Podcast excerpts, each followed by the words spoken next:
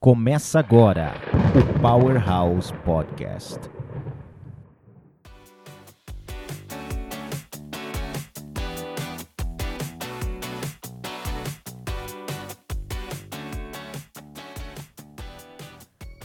Olá para você que me escuta agora. Vamos começar mais um episódio aqui do Powerhouse Podcast. Eu sou o Tomás Castilho, seu host. E eu estou aqui com a co-host de sempre, Bruna Baldini. Tudo bom, Bruna? Olá, Tomás. Boa noite a todos. Espero que todos estejam bem. Ou bom dia, ou boa tarde. Ah, sim, ou é boa verdade. madrugada. Bom dia, boa tarde, boa noite, conforme a ocasião, não é mesmo? Muito bem. Hoje a gente vai falar basicamente de conteúdo e redes sociais, certo? Nesse momento que nós estamos gravando, eu não faço a menor ideia de qual vai ser o título deste podcast, mas você que está ouvindo já sabe. De qualquer maneira, os pontos centrais aqui da nossa conversa hoje é para falar sobre como é a relação das pessoas com o conteúdo e as redes sociais, qual é o papel delas nesse sentido hoje em 2020, a partir do momento que a gente já tem um conhecimento aí mais de 10 anos utilizando redes sociais. E a Bruna tá aí muito para vomitar muita regra aí pra gente que tá ouvindo agora esse podcast, né, Bruna? Olha, eu não diria que eu vou vomitar regra, mas eu vou levantar vários questionamentos, várias lebres e depois eu quero saber o que, que vocês acham, hein? Bom, então vamos lá. Por onde você quer começar então, Bruna? Bom, eu acho que a gente pode começar falando sobre as redes sociais, mais ou menos aquelas que foram que surgiram, né? Assim, por surgimento, por como quase como uma ordem cronológica. A gente podia começar falando um pouco do Orkut, depois como elas foram evoluindo. E depois eu acho que a gente podia falar de como dando um pequeno spoiler aqui de como hoje tudo tem uma cara de rede social, né? Tem sempre uma forma de você fazer uma comunidade, de você compartilhar as coisas e de como esse compartilhamento é a chave para tudo, É. na verdade, né? Você tocou num ponto que eu, que eu até deixei anotado aqui, que hoje, né, 2020, isso é uma visão particular. Eu vejo as mídias sociais, elas adotaram meio que um padrão arquetípico na vida das pessoas, né, em que você tem fu- funções diferentes para redes sociais diferentes. né? Você vai encarar o LinkedIn de uma forma, você vai encarar o TikTok de outra forma. E são redes sociais, mas quando a gente está pensando lá 10, 11 anos atrás, você pegou o Orkut como exemplo, não é a primeira rede social, né? Já tinha o MySpace, já tinha umas outras coisas, mas vamos pegar o Orkut porque eu acho que é o, o grande ponto né, no É. Brasil. Mas se pegasse desta época, a gente não tinha muito esse discernimento de papéis diferentes para, para uma rede social, né? É, o que eu acho que acontece é o seguinte, talvez é, no surgimento, né, na internet, assim, quando as primeiras surgiram, talvez o grande interesse, o grande motivo, né, delas existirem não fosse, não seriam assim a publicidade que ela poderia veicular dos anunciantes, né? Talvez a, a ideia central fosse realmente aproximar pessoas por interesses comuns. E esses interesses são os mais variados: música, artesanato, profissões, enfim. Eu lembro que eu até estava pensando isso antes da gente começar. É, no Orkut, se algum amigo ou amiga me dissesse que estava procurando um emprego, eu jamais iria dizer, "Ah, vai procurar uma vaga no Orkut. No Orkut. Só que hoje, no- hoje em dia, com o Facebook, se alguém me disser que precisa procurar um emprego, que está procurando alguma vaga, eu vou dizer, procura no Facebook. Você é capaz que encontre vaga, ou jobs, ou freelas, ou enfim, pode chegar a clientes, né, potenciais clientes pelo Facebook. Então, eu acho que isso é uma, é uma parte central de pensar as redes sociais, né? E mais do que isso, é, é pensar o conteúdo também, porque é, as redes sociais aproximam as pessoas e atraem principalmente as pessoas muito em função do que elas são capazes de compartilhar, mas principalmente pelo conteúdo que elas geram, né? E quem gera esse conteúdo nelas é quem tá ali, quem, quem tem conta, quem tem perfil, quem interage mais. Mesmo quem não interage também influencia de alguma forma. Então eu acho que isso é determinante nessa relação das mídias e das redes sociais. Depois eu quero falar um pouco da diferença de uma e outra, que eu estava olhando alguns vídeos hoje e achei algumas coisas interessantes. Mas então, falando especificamente de relação em pessoas e redes sociais, é, e você tocou num ponto interessante vai abrir margem aqui para a nossa participação especial aqui no nosso programa, nesse episódio. Eu convidei um amigo, é, Mark Tawil, a mandar uma mensagem para a gente. Eu fiz, uma, eu fiz essa mesma pergunta para ele, né? Qual é a relação de pessoas e a construção do conteúdo pelas redes sociais? E o Mark me respondeu aqui, e vocês vão ouvir daqui a pouco esse, esse áudio. Só vou apresentar, na verdade, o que, que, é, que faz o Mark. O Mark Tawil é empreendedor e comunicador multiplataforma, é head da Tawil Comunicação, número 1 um, LinkedIn Brasil Top Voices, colunista da Época Negócios e apresentador do podcast Auto Performance na Rádio Jovem Pan e também é autor da HarperCollins Brasil, editora, pelo qual publica neste ano o livro Seja Sua Própria Marca. Ouça agora o que, que o Mark respondeu pra gente. Oi, Bruna. Oi, Tomás. Aqui é o Mark. Imensamente feliz em poder participar do Powerhouse. Vejo da seguinte forma: o conteúdo, ao meu ver, nunca foi tão relevante nas redes sociais. E eu explico o porquê. No momento que a gente tem a questão dos algoritmos, no momento que a gente tem a questão de redes como o Instagram, por exemplo, cortando as curtidas, e a gente tem um direcionamento melhor de redes como o Facebook, do que, que a gente está vendo, como é que a gente está sendo impactado, se sobressai aquele que tem o melhor conteúdo. Entenda-se por conteúdo, sim, o texto, sim, o tema, mas, sobretudo, a inspiração da mensagem. Como que ele toca o outro? Como é que aquilo que você escreve reverbera na timeline do outro e faz com que a pessoa que está recebendo, o interlocutor, ele reflita sobre aquilo e leve para o seu dia a dia, ou seja, como é que aquele teu conteúdo agrega na vida da outra pessoa, do outro usuário que você conhece, que te segue, ou às vezes não te segue, a ponto dele viver aquilo, a ponto dele sentir, introjetar e levar para frente aqueles valores. Ao meu ver, o conteúdo de valor, o conteúdo realmente que faz a diferença é esse, aquilo que você lê aquilo que você assiste, aquilo que você ouve e que você usa na tua vida.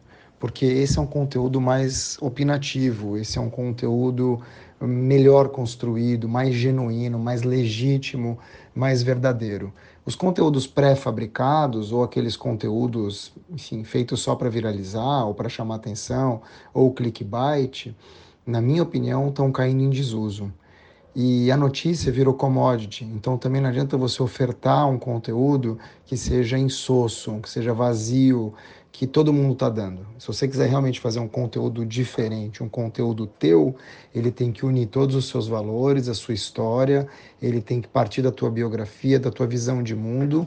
E se aquilo realmente fizer sentido na rede social e tiver a ver com aquilo que você está colocando, as pessoas vão levar adiante e você vai ser reconhecido. Você não precisa ser um conteudista a vida toda. Você não precisa ser um produtor oficial de conteúdo para que as pessoas ouçam, leiam ou assistam a tua mensagem.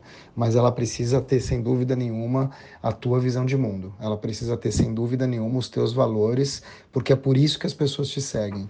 É muito mais por quem você é do que o que você tem, o que você agrega ou aquilo que você faz. Esse, ao meu ver, é o grande conteúdo de valor dos anos 2020, da década que começa no final desse ano, em 2021. É muito mais quem você é, a pessoa que você se tornou, do que aquilo que você conquistou ou faz. Isso você deixa para os especialistas. Uau, grandes palavras do Mark Tawil, hein? Gostei muito. Legal, né? Obrigado, Mark, pela sua participação. Espero que você participe mais vezes. Obviamente que você está muito convidado a participar aqui do Powerhouse sempre que você quiser.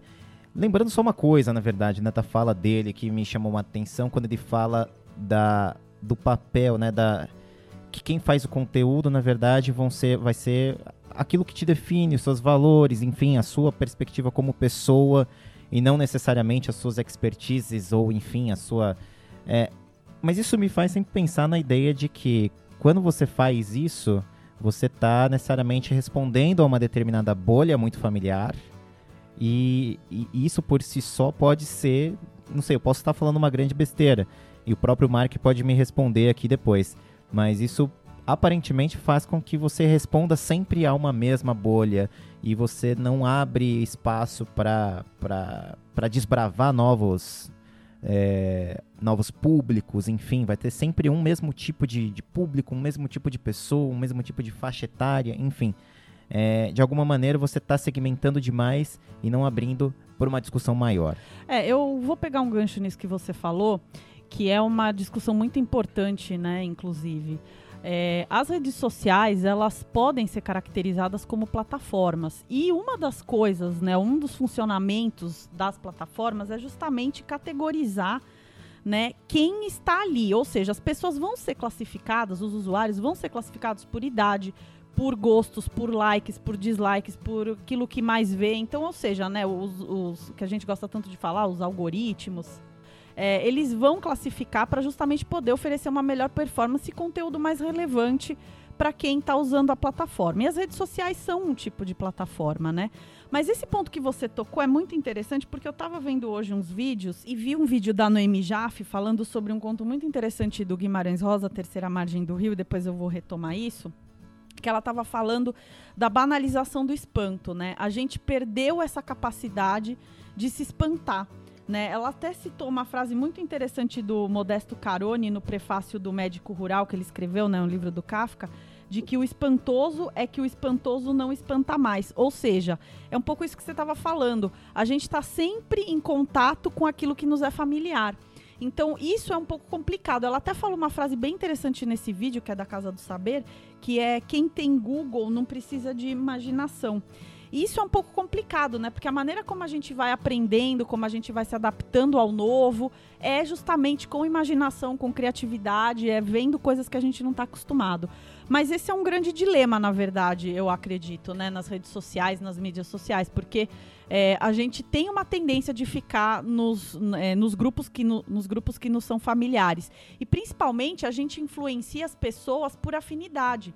Então é muito mais fácil eu compartilhar um conteúdo, eu construir alguma coisa junto com alguém que compartilha, com alguém que mostra coisas que eu tô acostumada. Então isso é uma é, realmente é um dilema, assim, eu acho que é uma questão central nessa, nessa, nesse tema que a gente está falando hoje, que são as redes sociais. É, e uma coisa que me faz pensar, somando a isso, né? Somando não, na verdade, é, é reforçando isso que você está falando, é, que, e no que o Mark falou, que eu acho que há uma via de mão dupla aí, em que ao, ao mesmo momento que você pode ter um risco, muitas vezes, de de estar tá extremamente segmentado a um determinado público de acordo com aquela forma que você está comunicando seu conteúdo, enfim. Há por outro momento, você tem uma virtude que é o fato da, de, de ser completamente genuíno com aquelas pessoas, né?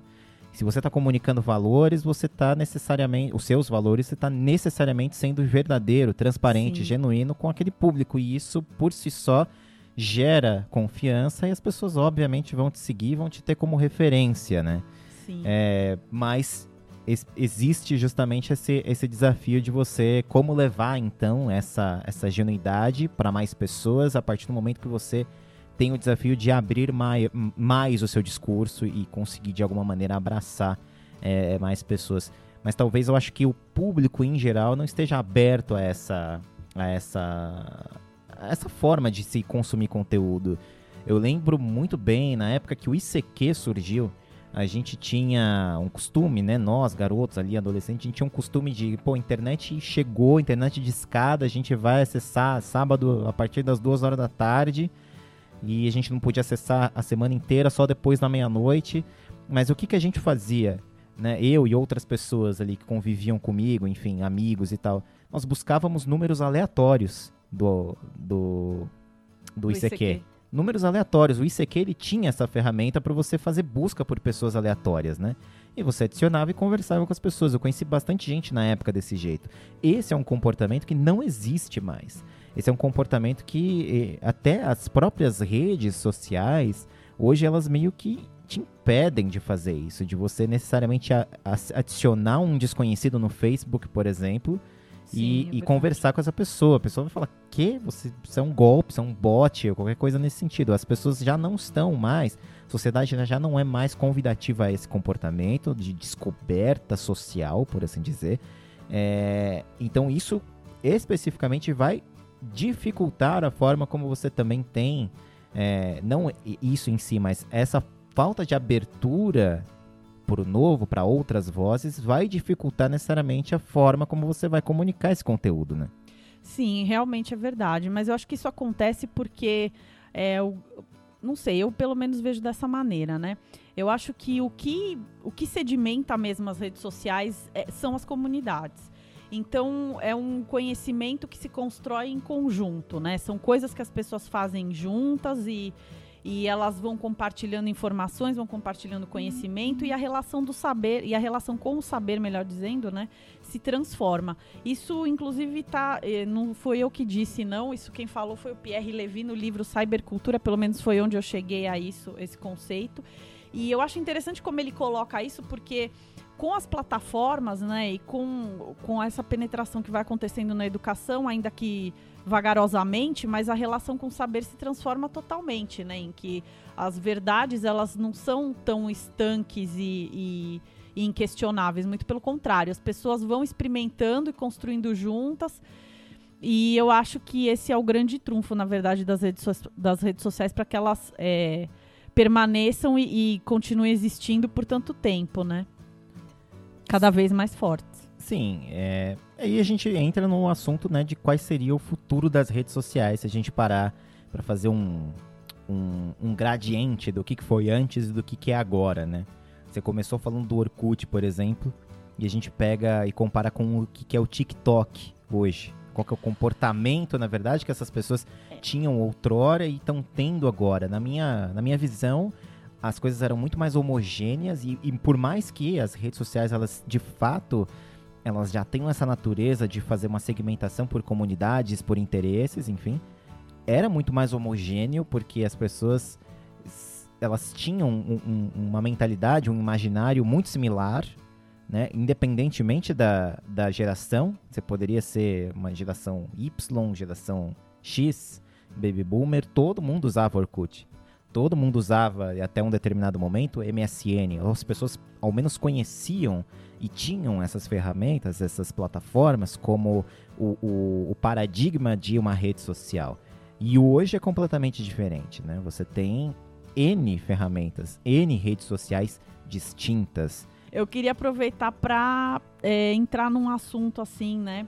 Que você falou dos vários perfis aí de, das redes sociais. É, eu, eu acredito que existam tantos perfis assim de redes sociais, porque com isso você entra em vários mercados. Né? Eu acho que quando, as, quando a, a, plataforma, a rede social, enfim, não quero citar nenhuma diretamente, quando elas são criadas. Pode citar. Bom, não queria falar do Facebook assim tão diretamente, mas enfim.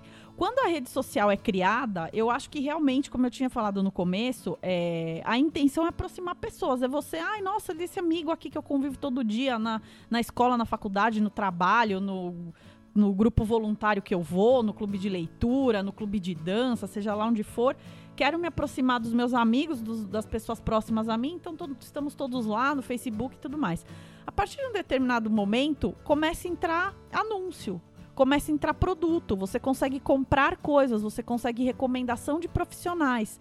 Então, isso muda completamente, né? Então, na verdade, é, falando, voltando um pouco no Orkut, é, o Orkut tinha muito aquela coisa de, ah, vou, vou, vou postar aqui um testemunial de, sobre alguém que eu gosto muito, vou colocar as fotos, tem corrente aqui, brincadeira ali, mas não tinha nada assim muito sério, é, no sentido assim de uma repercussão prática na vida de ninguém, né? Hoje em dia no Facebook não, a gente pode organizar uma feira de artesanato, uma feira de vender livros, uma feira de sei lá o que ou qualquer iniciativa.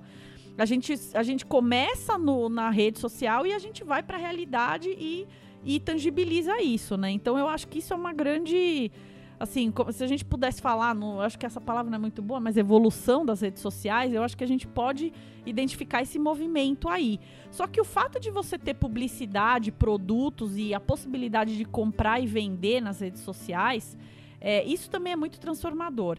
Porque isso indica que você tem a presença do mercado ali. Que até então era uma coisa. Por isso que eu falei do, do conto do Guimarães Rosa, terceira margem do rio porque, na verdade, o rio, né, falando muito rapidamente, o rio tem duas margens. As duas margens todo mundo identifica, todo mundo sabe.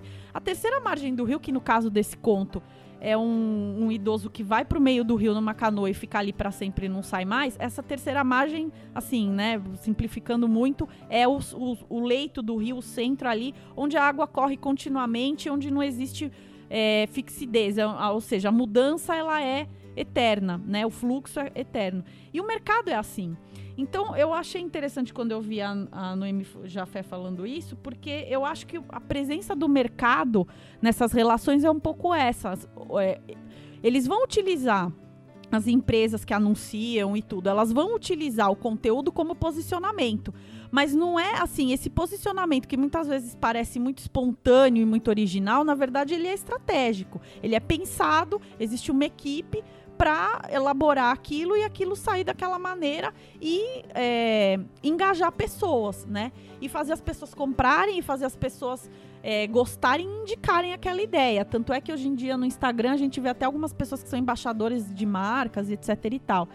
Então eu acho que isso é um, um grande movimento, assim. E, e eu acredito, você falou em futuro das redes sociais. Quando eu penso no Spotify, por exemplo, é, eu não consigo, eu posso estar falando a maior besteira do mundo, me desculpa Spotify, mas eu vejo o Spotify como não só uma plataforma em que você baixa músicas, em que você consegue é, ter várias, várias é, é, músicas do artista que você gosta, enfim, mas você também compartilha, você também cria grupos, você também, de uma certa forma, está indicando, influenciando, e tem podcast agora no, no Spotify. E então, tem você... a gente. E tem a gente, tem o Powerhouse no Spotify. E você consegue indicar conteúdo para as pessoas. Então, é uma coisa que é meio híbrida, né? O que eu faço no, na rede social clássica, entre muitas aspas, no Facebook, eu acabo conseguindo fazer em outras redes também, né? Isso, isso porque eu nem tô falando ainda do Telegram e do, e do WhatsApp, mas você falou no TikTok. E o TikTok, eu acho que tem uma peculiaridade no TikTok muito grande, que é uma coisa que me, me inquieta e me, e me deixa assim muito. Assim, eu não consigo nem é, formular direito muitas vezes, porque no Facebook, no Instagram, você entende por que, que um determinado conteúdo está sendo compartilhado, porque uma determinada pessoa é, aderiu a uma ideia e está compartilhando e está mostrando e aquilo está aparecendo no meu feed. Agora o TikTok é, é um é um conteúdo produzido, mas é um conteúdo produzido que você não sabe muito bem para que, que ele está ali e o que ele quer comunicar. Muitas vezes me parece, assim, não querendo polemizar, mas já polemizando, né? Porque os jovens usam muito TikTok. me parece muito que ele, que ele contém ferramentas para edição de vídeo, para deixar a imagem é, em slow motion, né? Você coloca efeito, você coloca vozes, enfim. Me parece que é um conjunto de ferramentas para você poder mexer bem num vídeo numa rede social.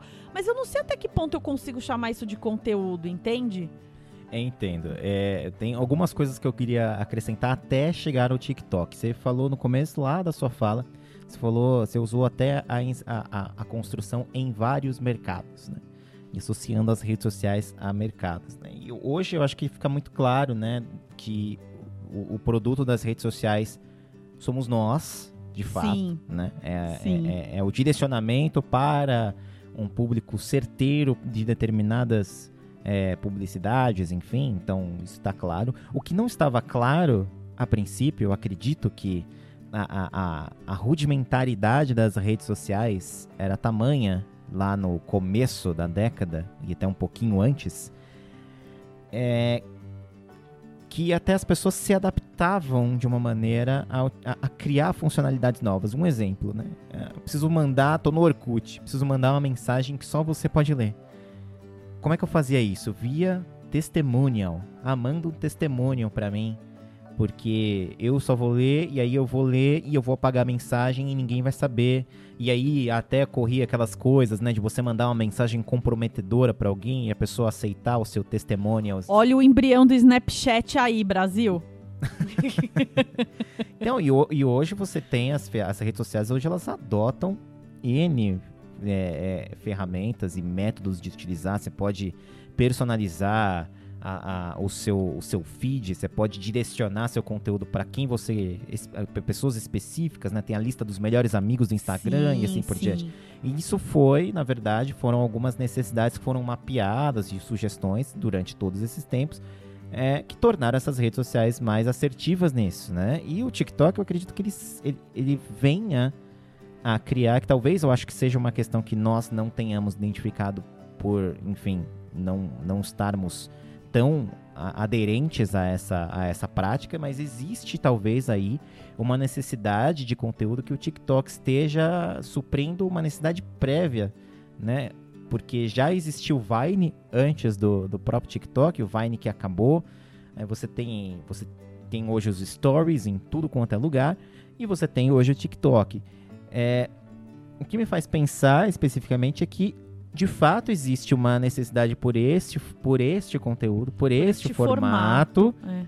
e que talvez uh, que o sucesso disso já por si só fale nisso. É, o que você está falando na questão de eu entendo e eu concordo em, em, em, em, eu acho que concordo 100% até com, com a ideia de se considerar muito do que está sendo publicado no TikTok como conteúdo de fato. Porque a gente vai partir então para a necessidade de, de, se, de se desenvolver uma premissa do que, que é conteúdo.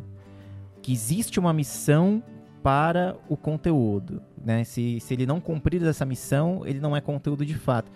Eu acho complicado complicado demais e subjetivo demais a gente discutir uma coisa dessa. Eu acho interessante demais falar, mas assim, é muito subjetivo eu dizer que um artigo é, de alguém que eu sigo no LinkedIn é conteúdo e que um, um, um, vídeo de 30 segundos de maquiagem com música no TikTok não é conteúdo. Veja bem, você disse uma coisa muito interessante agora, que é o vídeo com maquiagem. Então, assim, é, eu enxergo no TikTok os vídeos com maquiagem, alguns tipos de vídeo ali.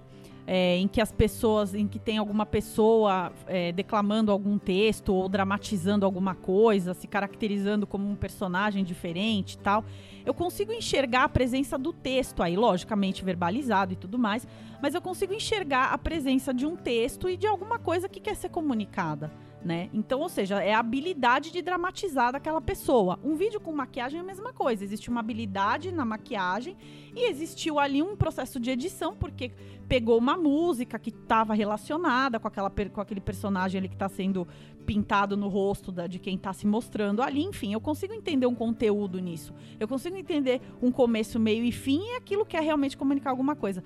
Agora, tem uns vídeos no TikTok que fica difícil você entender uma linha estrutural do que está querendo ser transmitido.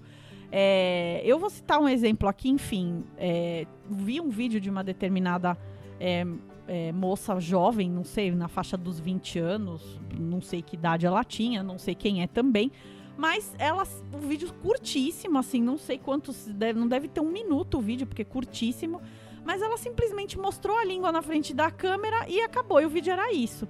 Então, quando eu digo que eu não entendo algumas coisas que aparecem no TikTok, é um pouco isso, assim. É, as outras redes sociais têm uma presença muito forte com o texto. E quando ele não está ali escrito realmente, né, digitado, que é alguma legenda mais extensa no, no Instagram que dá para ler, ou alguma coisa escrita ali nos stories, naqueles, naquele naquele destaque colorido, enfim, você consegue perceber com uma música ou com uma referência, alguma coisa, que existe ali uma estrutura que faz um, que tem um diálogo intertextual com alguma outra referência, alguma outra informação. Então aquele, aquele conhecimento, né? É, se forma na mente e a gente consegue entender. Agora, no TikTok, quando o apelo é extremamente visual e não está conectado com nada mais, quando é alguma coisa muito corriqueira, como por exemplo, é um vídeo de alguém tropeçando, é um vídeo de alguém atirando um aviãozinho de papel, é alguma coisa assim muito rápida, muito curta e não conectada diretamente a nada, eu acho que fica complicado chamar de conteúdo. Mas enfim, Bom, apenas uma opinião. Que você tá, você tá de uma maneira criando premissas para que o conteúdo seja considerado conteúdo. Eu acredito que essa seja uma discussão é, é uma discussão novamente interessante, mas ela é de uma subjetividade muito grande. A mesma coisa que o pessoal lá nos anos 60 e 70 julgava o Jackson Pollock como sendo, não sendo arte ou sendo arte, entendeu? Você pega um quadro do Jackson Pollock, lá aqueles quadros gigantescos, você não entende nada, parece que o cara só derramou tinta em, em cima de tinta. E tem gente que até hoje fala que aquilo é, é não é arte, né? Mesma coisa que falam do Romero Brito, assim, sabe? Eu tô querendo comparar o Jackson Pollock com o Romero Brito. Né? Olha, agora você, assim, você foi longe Não, agora. então, não, mas não, não, tô, não tô falando isso. Mas assim, é, é, é justamente esse, esse, esse aspecto de que a gente está discutindo certas subjetividades. É óbvio que assim, uma pessoa com formação em artes vai ter muitos argumentos para quebrar as minhas duas pernas em 50 partes. Mas a questão é que a gente está de maneira inconsciente criando etapas e, e, e um, um, calendário que seja um, uma, uma tabela para dizer assim, olha, isso aqui vale como conteúdo. É, eu acho complicado, porque a questão, uma coisa que a gente pode dizer é assim, o TikTok ele não funciona para nós, nós não temos é, uma identidade com aquilo que está sendo produzido pelo TikTok, por mais que seja uma ferramenta que te oferece conteúdo via inteligência artificial, ela vai te, vai te oferecer, aquilo é tudo inteligência artificial. Sim, sim, sim. É, mas, de qualquer maneira, é um conteúdo que não é, nos, nos conectou. Né? Então, isso já nos coloca numa posição um pouco desvantajosa na hora de, de, de conseguir fazer um julgamento disso. Né? Vai colocar a gente como os, os velho paia falando da, das novas redes sociais. É, uma coisa que eu queria com, compartilhar aqui, minha amiga Sheili Calef colocou no LinkedIn dela, ela colocou um dado aqui da Value for Brand, né? Quanto tempo o seu conteúdo dura nas redes sociais, hum. né? E aí tem uma escadinha decrescente, assim, né? Você tem o blog, de, acordo com, esse, com esses dados aqui, um conteúdo no blog ele tem uma validade, por assim dizer, de dois anos. No Pinterest, que é de imagens, enfim, quatro meses. No YouTube, 20 dias, mais, um pouco mais de 20 dias. No LinkedIn, 24 horas. No Instagram, 21 horas no Facebook 5 horas e no Twitter 18 minutos. É, isso, isso casa bastante com aquela, com, a, com aquela, aquela ideia arquetípica que eu tinha comentado no começo das, da, da, nossa, da nossa gravação. Essas redes elas possuem um determinado papel. E por que, que esse conteúdo no Twitter ele tem 18 minutos de validade e ele tem quatro meses no Pinterest ou ele tem 24 horas no LinkedIn? Bom, eu acho que é um pouco. É, isso, eu acho que isso está direcionado, isso é só um palpite, logicamente, não tenho nenhum dado, nenhuma fonte. E isso é um outro aspecto do conteúdo que também a gente pode falar mais pra frente. Não tenho nenhum dado robusto para apoiar isso que eu vou falar, é mais uma impressão que eu tenho. Mas isso está muito é, relacionado com a dinâmica da própria rede social. Porque veja bem, o Pinterest é uma rede é, social que você tem ali imagens. Então, por exemplo, uma pessoa que quer decorar a casa, ela vai procurar imagens de decoração, de ambientes, é, ambientes assim, internos, enfim. E ela vai, né, de acordo com gostos, preferências, enfim, ela vai, ela vai pinando, né? Ela vai fixando aquelas imagens.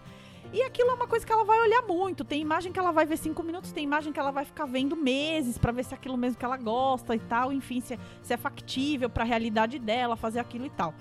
Então vai uma reflexão, a pessoa vai comparar, vai atrás de preço, vai comparar material e não sei o quê. O Twitter é uma profusão de, de assim, é uma avalanche de, de informação, de conteúdo, de respostas a coisas muito enorme, assim, muito de uma maneira que a gente não consegue nem acompanhar direito, né? Então, é, não, me, não me espanta que dure só 18 minutos, assim. É, eu acho que, inclusive, esses dados devem ter sido bem bem extraídos, porque eu acho que isso está muito de acordo com a dinâmica da, de cada uma das redes sociais, né? Por isso que acho que funciona assim. Mas lógico que é, o conteúdo também está muito relacionado à relevância, né? Então, assim, linhas gerais, eles podem ter essa duração. Mas se a pessoa é, tem essa outra relação com o saber, que é o que está falando muito no Cybercultura, em que ela estuda, em que ela pesquisa, em que ela vai atrás das, da, dos assuntos que mais interessam, que hoje em dia normalmente são interdisciplinares, então você precisa de muitas perspectivas, de muitas pessoas, de muitos estudiosos, especialistas em várias áreas. Existe uma tendência de você ficar fuçando e encontrando coisas dos assuntos, né, logicamente, de interesse, e aí essa, essa, essa essa, esses índices podem variar muito também, né? Mas eu acredito que assim, o Twitter é uma coisa muito. É como se fosse um bate-papo num bar, assim. Então, não dá pra gente achar que aquilo vai durar muito tempo mesmo. Por mais relevante que seja, né? Por mais impactante que seja. E você, meu caro ouvinte, minha cara ouvinte, o que, que você acha a respeito disso? Quer dividir um pouco sua opinião conosco? A gente falou 34 minutos de bobagens aqui ou a gente falou coisas interessantes para vocês. Vamos deixar aqui os nossos contatos. Tem mais alguma coisa para falar sobre esse assunto, Bruno? Eu sei que tem muita coisa, mas a gente não vai chegar nunca a nenhuma conclusão, nós dois, né? Não, mas eu acho que a gente não. Aqui, a, a, o meu objetivo não é chegar à conclusão, a conclusões, assim. O meu objetivo é levantar questionamentos. Aqui a gente só levanta questionamentos. É, exatamente. Bom, eu acho que não. A gente acho que falou de várias coisas. É, eu só. A gente falou. Eu acho aqui que a gente falou de várias coisas. Uh, mas eu acho que o marketing é posicionamento hoje em dia. Aliás, o conteúdo é posicionamento hoje em dia, né? E, e eu tava vendo uns vídeos hoje sobre marketing de conteúdo, de produção de conteúdo.